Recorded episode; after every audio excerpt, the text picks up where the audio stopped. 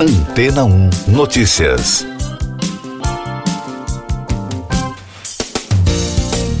Bom dia.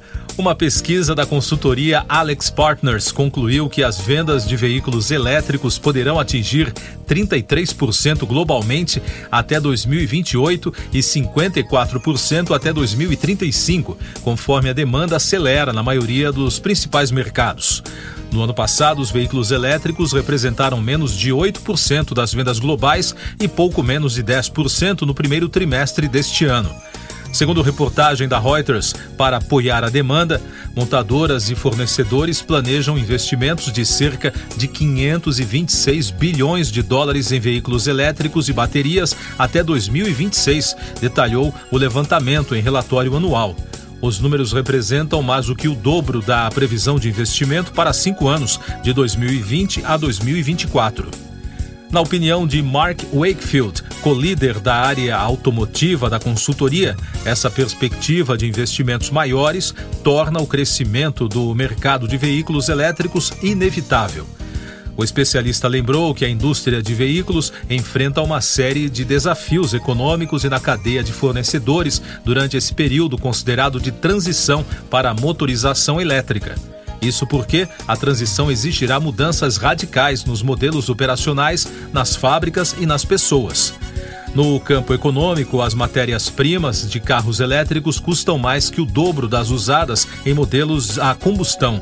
Dessa forma, segundo projeções da consultoria, o processo de eletrificação de automóveis custará aos fabricantes e fornecedores um total acumulado de 70 bilhões de dólares até 2030.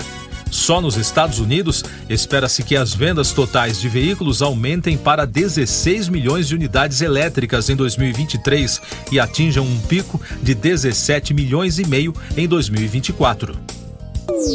E daqui a pouco você vai ouvir no podcast Antena 1 Notícias. Justiça determina a transferência de Milton Ribeiro para Brasília. Ex-ministro foi preso na quarta-feira. Perícia confirma que restos encontrados no Amazonas são de Bruno e Dom. Governadores vão ao STF contra a lei que fixou ICMS único. O juiz Renato Borelli, da 15ª Vara Federal, determinou a transferência do ex-ministro da Educação Milton Ribeiro de São Paulo para Brasília.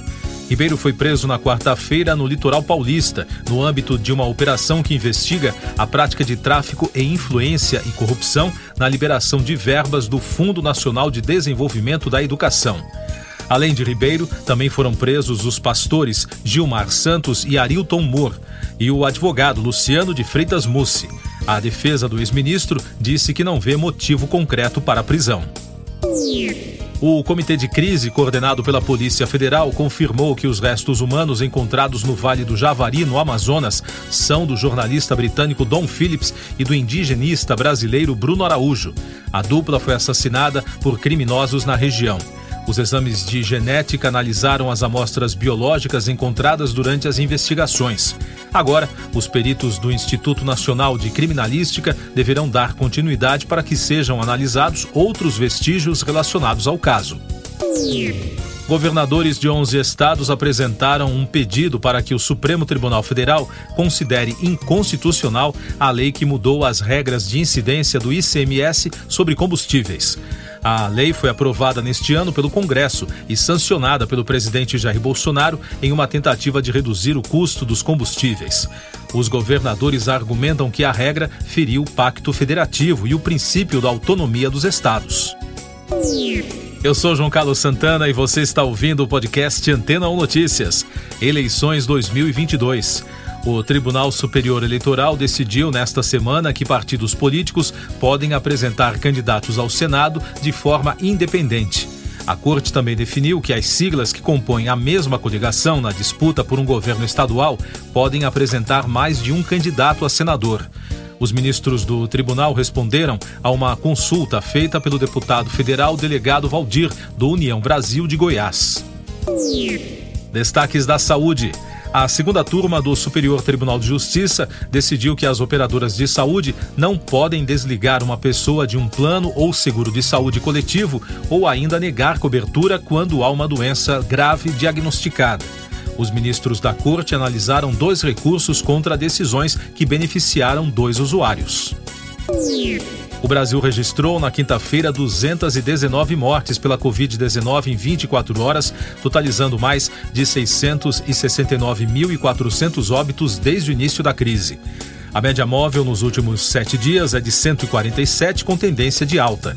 Também foram notificados mais de 68.100 novos casos, somando mais de 31 milhões e 800 mil.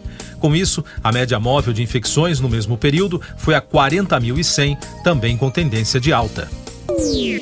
Mais destaques do noticiário nacional: a Receita Federal alertou para um novo tipo de golpe via SMS, WhatsApp e e-mail, que na verdade é um falso pedido de regularização da situação do CPF. Os golpistas pedem para a vítima pagar uma taxa para ter o documento regularizado por meio de links falsos em nome da Receita.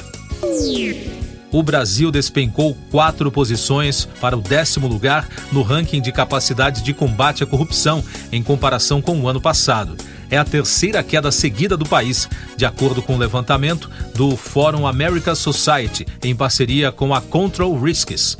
O levantamento avalia a capacidade de 15 países latino-americanos de identificar, punir e prevenir casos de corrupção. Internacionais. Subiu para 1.030 mortos e já passam de 1.500 os feridos devido ao terremoto de 5,9 graus ocorrido no Afeganistão na quarta-feira. O Departamento de Informação e Cultura da província de Paktika indicou à agência estatal de notícias Bakhtar que todas as vítimas se referem apenas aos distritos de Gayan e Barmal. Diversas organizações humanitárias já trabalham no local em coordenação com as autoridades talibãs, segundo informou o Alto Comissariado das Nações Unidas para a Coordenação de Assuntos Humanitários.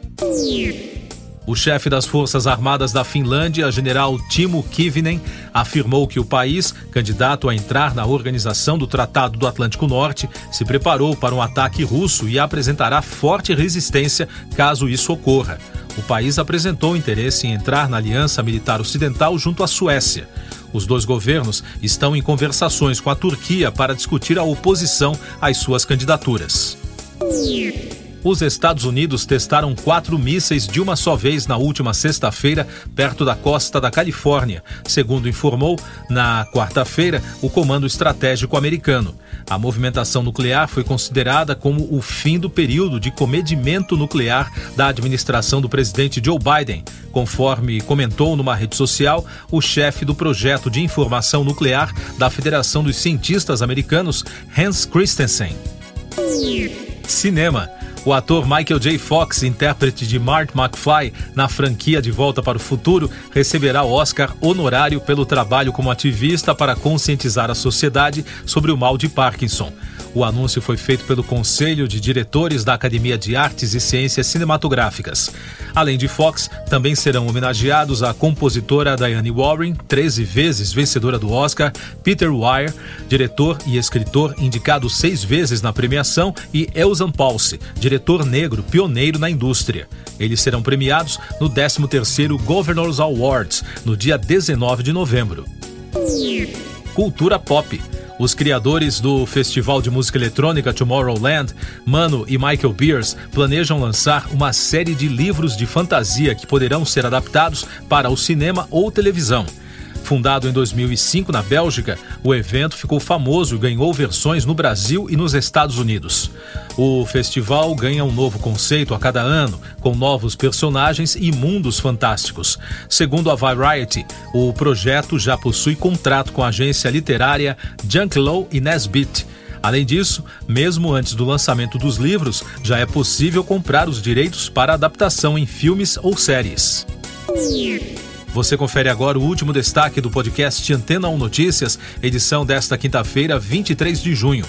Criminosos fortemente armados atacaram uma agência da Caixa Econômica Federal em Itajubá, Minas Gerais, na noite de quarta-feira. Vídeos compartilhados na internet mostram o momento do assalto, com muito barulho de tiros e carros estacionados no meio das ruas. A prefeitura do município confirmou a ocorrência, afirmando que as polícias civil e militar estão em busca de suspeitos. Até o momento não há registro de mortes e apenas uma pessoa ficou ferida. Não foi informado se a vítima é um policial ou um civil. Siga nossos podcasts em antena1.com.br. Este foi o resumo das notícias que foram ao ar hoje na Antena 1.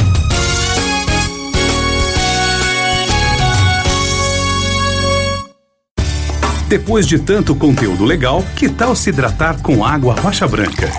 O consumo regular de água durante o dia traz benefícios para a saúde, como, por exemplo, manter a pele bonita e hidratada. Rocha Branca, da fonte direto para sua casa. Depois de tanto conteúdo legal, que tal se hidratar com água rocha branca? O consumo regular de água durante o dia traz benefícios para a saúde, como, por exemplo, manter a pele bonita e hidratada. Rocha Branca, da fonte direto para sua casa.